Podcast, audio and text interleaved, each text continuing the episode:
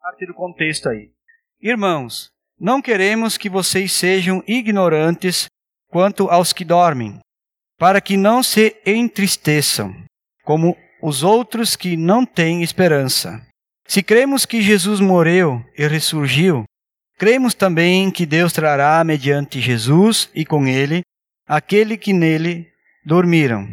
Dizemos a vocês pela palavra do Senhor que nós, os que estivermos vivos, os que ficarmos até a vinda do Senhor, certamente não precederemos os que dormem. Pois, dada a ordem com a voz do arcanjo e o ressoar da trombeta de Deus, o próprio Senhor descerá dos céus e os mortos em Cristo ressuscitarão primeiro. Depois nós, os que estivermos vivos, seremos arrebatados com Ele nas nuvens para o encontro com o Senhor nos ares. Assim estaremos com o Senhor para sempre.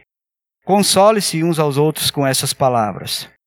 Continuando ali no 5, irmãos, quanto aos tempos e épocas, não precisamos escrever-lhes, pois vocês mesmos sabem perfeitamente que o dia do Senhor virá como um ladrão à noite.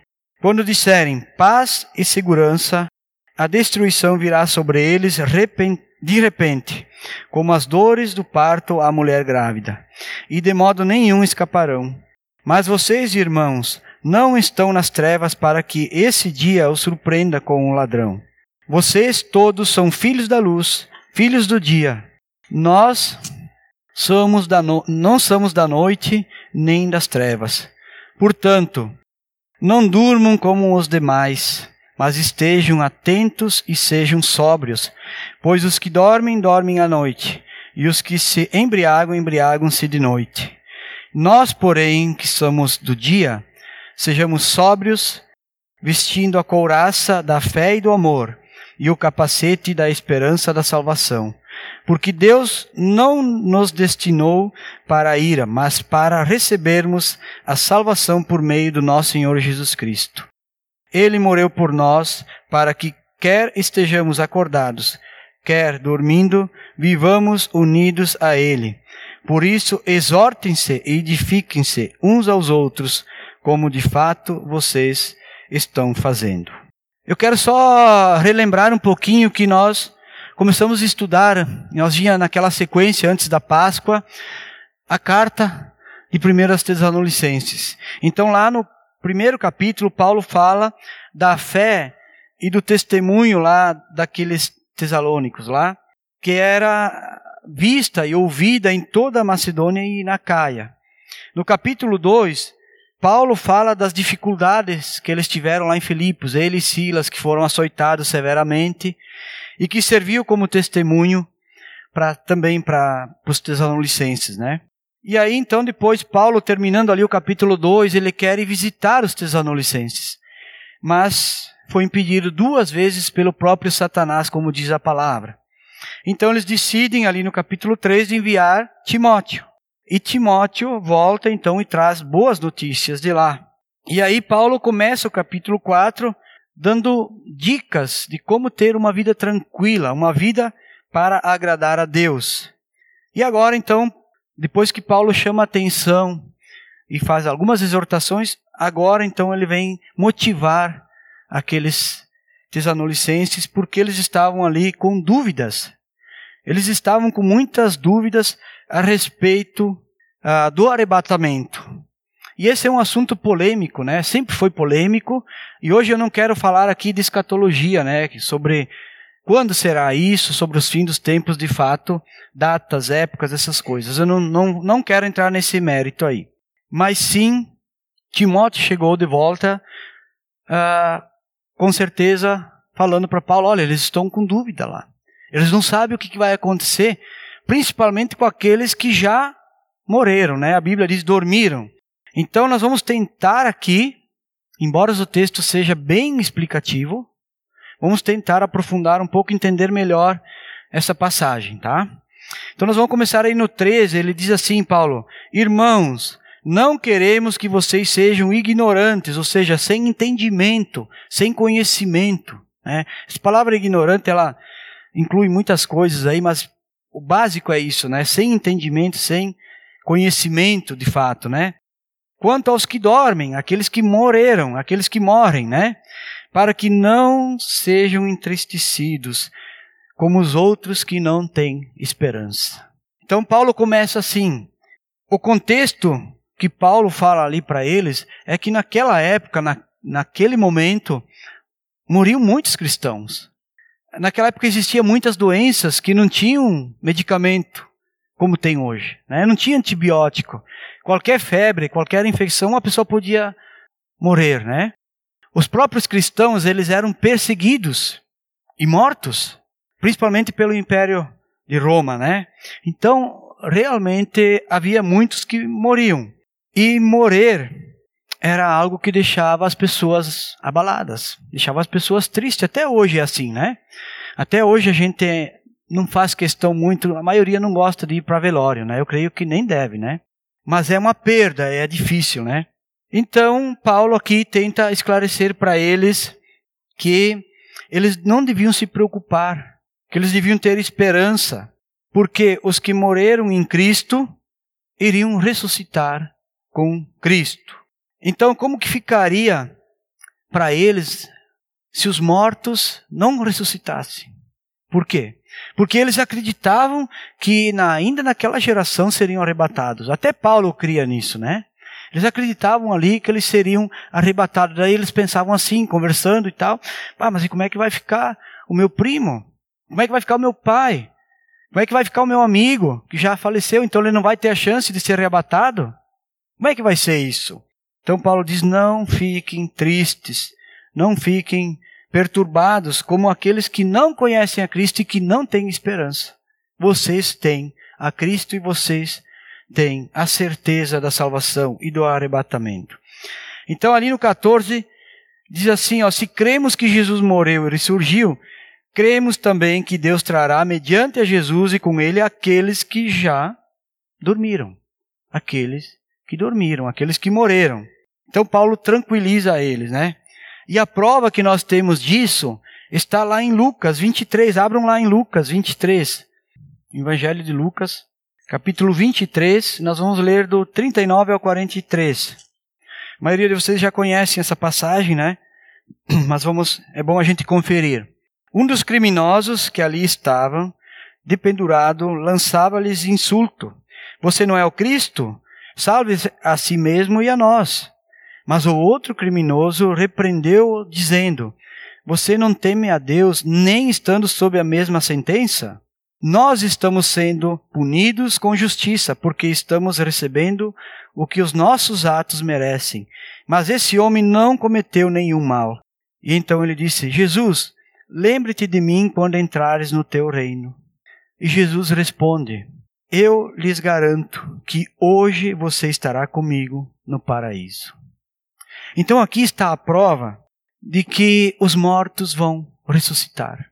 Os mortos já estão, na verdade, com Jesus. Então nós não temos que ter essa preocupação como eles tinham. Ah, para onde é que eles foram? Morreram, simplesmente foram enterrados? Não. Eles já estavam com Jesus. E nós também, quando alguém de nós que é santo, que é cristão, morre, já vai estar na presença de Jesus na presença de Deus. Então Paulo diz aí para eles: não se preocupe com essas questões. Haverá outro momento quando todos nós vamos ser julgados. Que a Bíblia fala do juízo final. Conforme está lá em 2 Coríntios 5,10. Abre lá 2 Coríntios, capítulo 5 e versículo 10. Diz assim: Pois todos nós devemos comparecer perante o tribunal de Cristo para que cada um receba de acordo com as obras praticadas por meio do corpo, quer sejam boas, quer sejam más.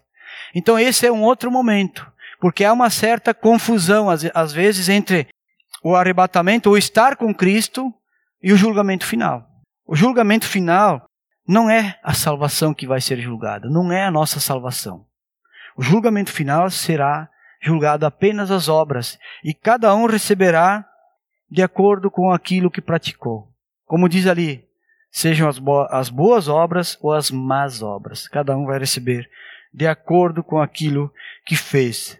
Então, no versículo 15, Paulo diz assim: Dizemos a vocês, pela palavra do Senhor, que nós, os que estivermos vivos, os que ficarmos até a vinda do Senhor, certamente não precederemos os que dormem.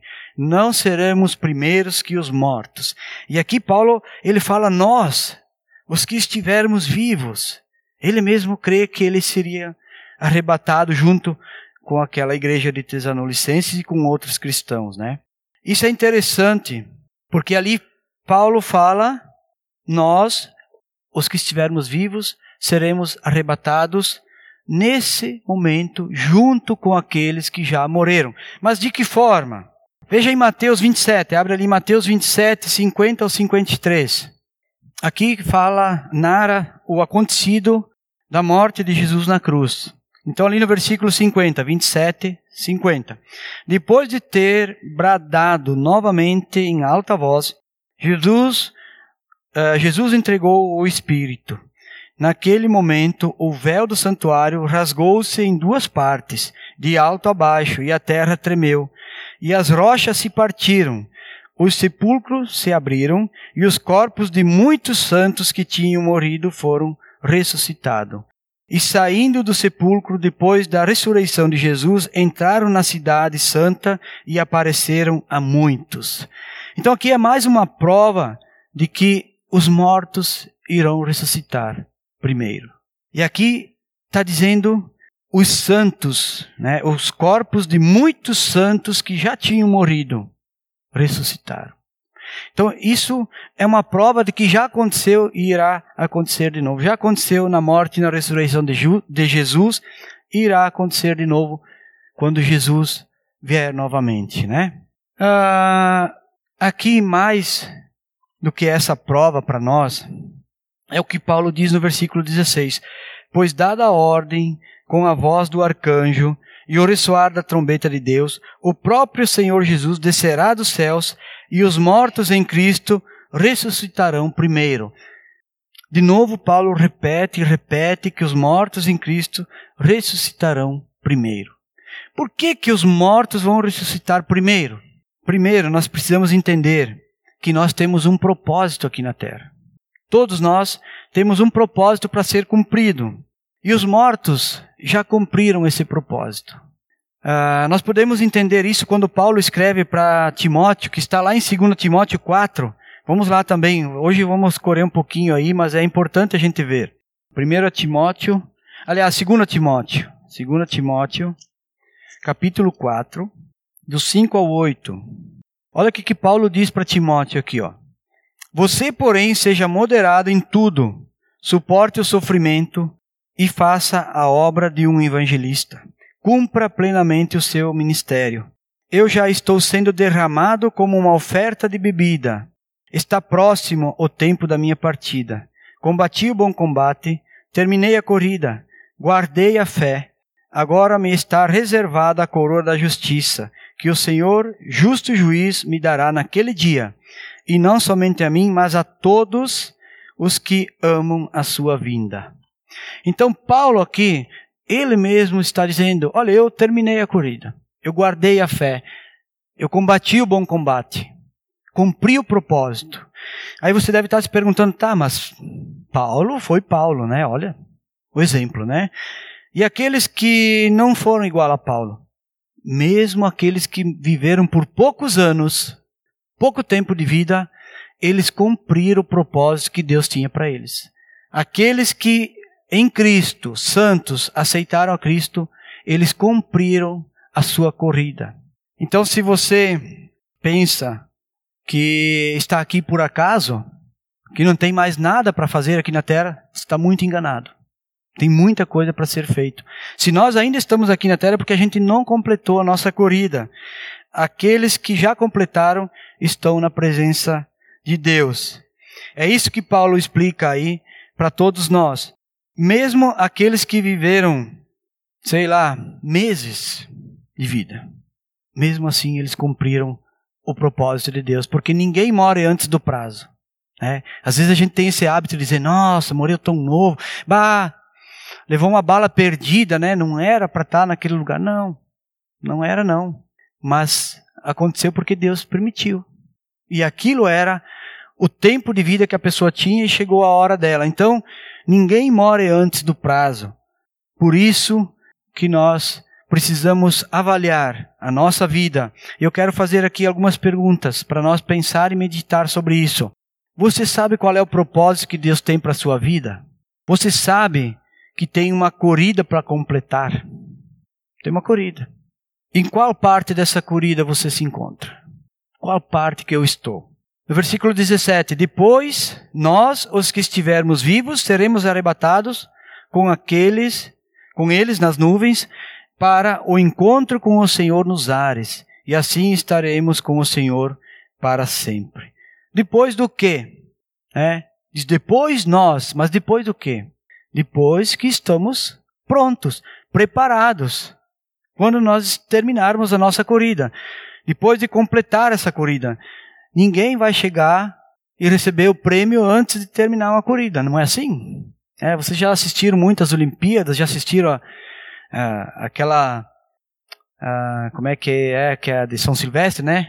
A corrida do final de ano, que vai multidões de pessoas. Ninguém ganha uma medalha, ganha um prêmio antes de completar a corrida.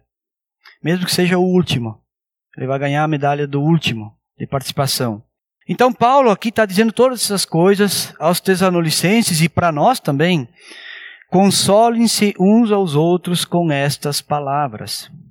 É isso que nós devemos falar uns aos outros, nos consolar, que a vinda de Cristo está próxima e que nós seremos arrebatados, ou, se não seremos arrebatados, estaremos na presença do Senhor quando completarmos a nossa corrida.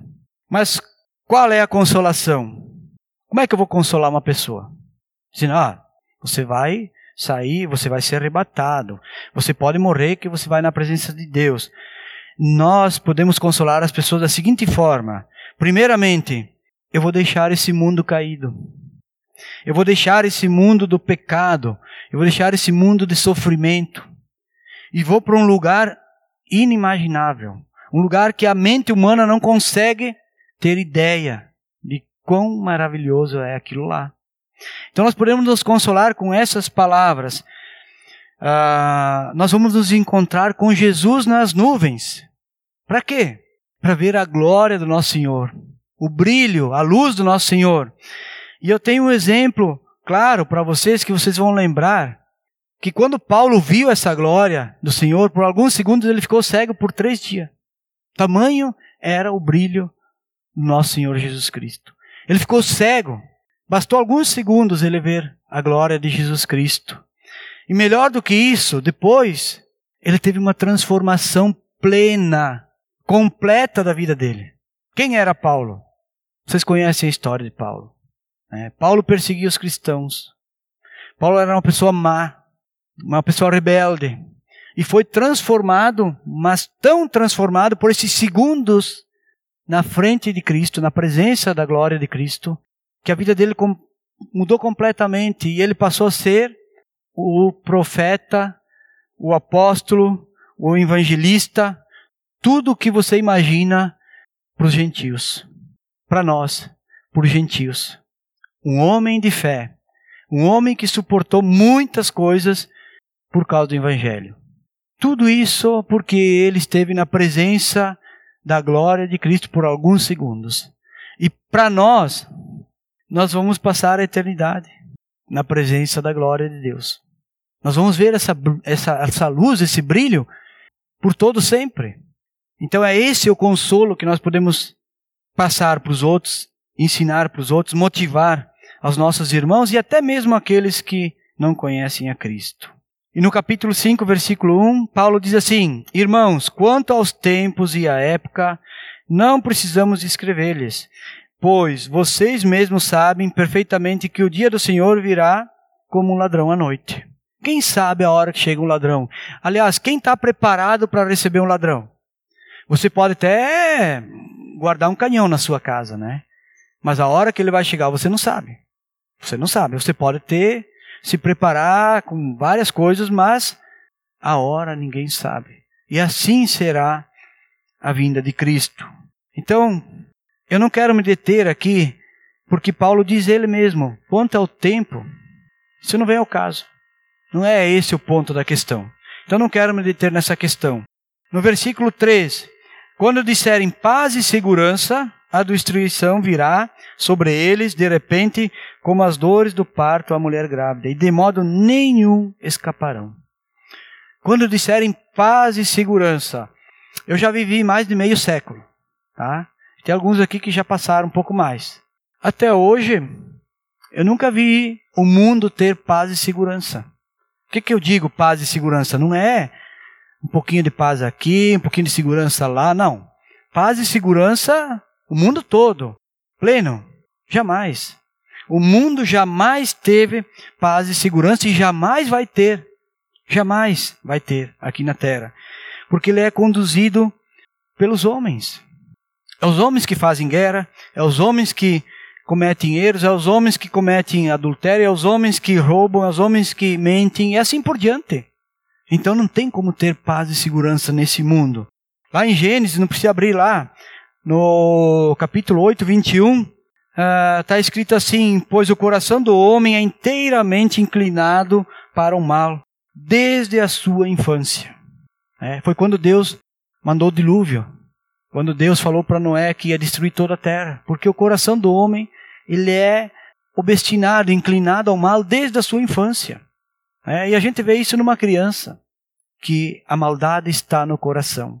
Então não tem como ter paz e segurança nesse mundo enquanto o homem ainda controla em partes, lógico que tudo depende também de Deus, mas o homem é que decide sobre fazer ou não fazer. E no versículo 4, Paulo diz assim: Mas vocês, irmãos, não estão nas trevas para que esse dia os surpreendam como ladrão. É lógico. Né? Nós não estamos no escuro, num lugar perigoso, onde você está caminhando e você, ah, será que não tem alguém escondido ali no matinho? Será que não pode pular alguém aqui e me atacar agora? Não, nós não estamos nas trevas. Nós enxergamos o alvo. Nós enxergamos a luz lá no final. Versículo 5. Vocês todos são filhos da luz, filhos do dia. Não somos da noite nem das trevas. Paulo confirma exatamente isso. Portanto, Paulo consola os tesanolicenses com essas palavras, dizendo: Fiquem tranquilos, vocês são de Cristo, não se apavorem. Fica de Cristo, são de Cristo, fiquem tranquilos, se entreguem nas mãos dele e ele vai cuidar de vocês. Mas e quanto a nós? Será que nós temos essa tranquilidade, essa paz? Será que se vier a acontecer algo mais forte do que já aconteceu, se vier uma pandemia mais forte, se vier uma crise maior, será que nós temos essa paz, essa tranquilidade? Em quem nós vamos buscar essa segurança? Em quem nós vamos buscar essa paz? Paulo dá uma dica para nós no versículo 6, 7 e 8. Sim, portanto, não durmam como os demais, mas estejam atentos e sejam sóbrios, pois os que dormem, dormem à noite, e os que se embriagam, embriagam-se à noite. Nós, porém, que somos dos dias, sejamos sóbrios, vestindo a couraça da fé e do amor e o capacete da esperança da salvação. Eu creio que aqui Paulo não está falando literalmente de quem dorme à noite, de quem se embriaga. Ele está falando para nós nos mantermos atentos, vivos, espertos, cuidadosos. Ele está falando para ficarmos preparados. Eu creio que é nesse sentido que Paulo está falando. E quando ele diz ali no 8, vestindo a couraça da fé e do amor. A couraça é para proteger o peito, né? Aquele colete, a prova de bala, é para proteger o coração, gente. Proteger o coração. Ele se proteja o vosso coração. Tenham fé em Deus e proteja o vosso coração. E aí ele diz assim: Usem o capacete da esperança e da salvação. Proteja a mente de vocês. Proteja a mente. Então nós estamos vivendo em tempos que nós precisamos proteger o nosso coração e proteger a nossa mente. Com o quê? Com a couraça da fé e do amor e com o capacete da esperança e da salvação. Não podemos sair na rua simplesmente sem nenhuma proteção. Saiam da, na rua, ou aonde você estiver, ou até mesmo quando você estiver sentado na frente da sua televisão, coloque a coraça antes e coloque o capacete para proteger a sua mente. Então, estejamos protegidos. E aí não vamos ter problema algum, não vamos correr risco nenhum. Uh, porque Deus não nos destinou para a ira, mas para recebermos a salvação por meio do nosso Senhor Jesus Cristo. Então não há nenhuma condenação mais para nós. Acabou a condenação. Deus não nos destinou para ira, ou seja, não vamos pagar por causa do nosso pecado, já está pago. Não temos o que nos preocupar. Só precisamos estar prontos, sóbrios, tranquilos e preparados. E no versículo 10 diz: Ele morreu por nós para que, quer estejamos acordados, quer estejamos dormindo, vivamos unidos a Ele. Então a gente pensa que quando a gente não está orando, lendo a Bíblia, meditando, quando a gente não está numa celebração, que aí aquele tempo, a minha obrigação já fiz aquele tempo, então tá tranquilo, agora estou de boa. Agora eu posso brincar, contar piada suja, eu posso dar mau testemunho, eu posso mentir, eu posso fazer um monte de coisa. Não. É claro que não. A nossa vida, ela está ligada sempre a Jesus Cristo. É um, é, é um conteúdo intenso sobre o Evangelho. Não tem como nós fugir. Alguns momentos, ah, vou dar uma fugida agora do que Deus diz. Eu vou fugir um pouquinho da palavra, mas depois eu volto. Não, estejamos atentos, estejamos sempre sóbrios. Mesmo quando estamos dormindo, vivamos unidos a Ele. Nós temos que estar sempre unidos. Ou seja, mesmo quando a gente está dormindo, então, se você tiver sonho, sonhe com Jesus. É difícil, né? O sonho a gente não controla. Mas, de certa forma, nós temos que estar sempre com a nossa mente voltado para Cristo. Então, importa é nós termos certeza da nossa redenção. Isso deve ser o seu e o meu testemunho. Deve ser o seu e o meu testemunho, tanto para os irmãos, para aqueles que já creem, como para os de fora, aqueles que não creem. É dizer que eu tenho certeza da minha salvação, da minha vida em Cristo, para que isso faça a diferença na vida das outras pessoas, para que isso mexa com as pessoas. Quando alguém comenta comigo que tem medo da morte, ou que fala, ah, mas será que nós vamos realmente, vamos para onde? Vamos morrer e vamos para onde? Eu, eu falo simples. Eu digo, eu tenho certeza que vou para o céu. Eu não tenho dúvida nenhuma. É, para mim, eu posso morrer a qualquer hora. Eu só não gostaria de sentir dor, né? Acho que ninguém gostaria, né? Mas Deus sabe, né? Então é esse o testemunho que nós temos que dar, que estamos prontos e preparados, aguardando a vinda do nosso Senhor Jesus Cristo. E por isso, exortem-se e edifiquem uns aos outros, como de fato vocês estão fazendo. Então termina, Paulo termina esse texto falando sobre o arrebatamento, deixando essa ordem para nós. Por isso, exortem-se. A exortação com amor, ela é muito valiosa. Né? Chamar a atenção daquela pessoa que não está seguindo o caminho certo, que não está buscando ao Senhor como deveria, é melhor do que você não falar nada. É, eu vou dar um exemplo aqui que eu citei ontem para uma pessoa querida, que se você estiver caminhando a dois e numa estradinha estreita tiver uma cobra aí, e você vê e a pessoa não viu, você empura o teu amigo, para que a cobra não pique ele. Ele não vai entender na hora, ele vai ficar bravo, talvez chateado, mas depois ele vai entender que foi melhor você tirar ele da situação de risco. Então faça isso na sua vida, exorte com amor, ensine a pessoa a verdade e o caminho para ela. E edifiquem-se uns aos outros. Por quê? Porque essa é a maneira que nós podemos motivar as pessoas. É nesse sentido que Paulo está falando aqui. Motivem uns aos outros. E para concluirmos, então, Paulo está falando para que não ficamos, não ficarmos ah, perdidos. Não ficarmos numa nuvem assim, como se nada está acontecendo. Ele diz: estejam prontos, preparados para aquele dia. Quanto ao tempo e o dia não é o caso, mas estejam preparados para aquele dia, porque certamente seremos arrebatados. Talvez alguns de nós, ou muitos de nós, ainda em vida. Se não for em vida, vamos estar na presença do Senhor a mesma coisa. Não tem problema nenhum. O que Paulo está dizendo é que, primeiro de tudo, nós precisamos completar a nossa carreira. Nós precisamos completar a nossa carreira. Às vezes eu brinco que digo que eu não estou pronto para ir para nenhum dos dois lugares por enquanto, porque eu não completei a carreira para ir para o céu. E também não sou estou fazendo tanta coisa errada para ir para o outro lugar lá, mais para baixo, né? Então, não se preocupe, se você não está pronto ainda, você não vai ir nem para cima e nem para baixo. Vai ficar aqui, até completar a carreira. Esteja pronto, esteja acordado e sóbrio. Esse é o resumo de tudo aquilo que Paulo fala para nós. E então você verá a glória de Cristo. E o que faltar para ser transformado na sua vida, a glória de Cristo irá transformar.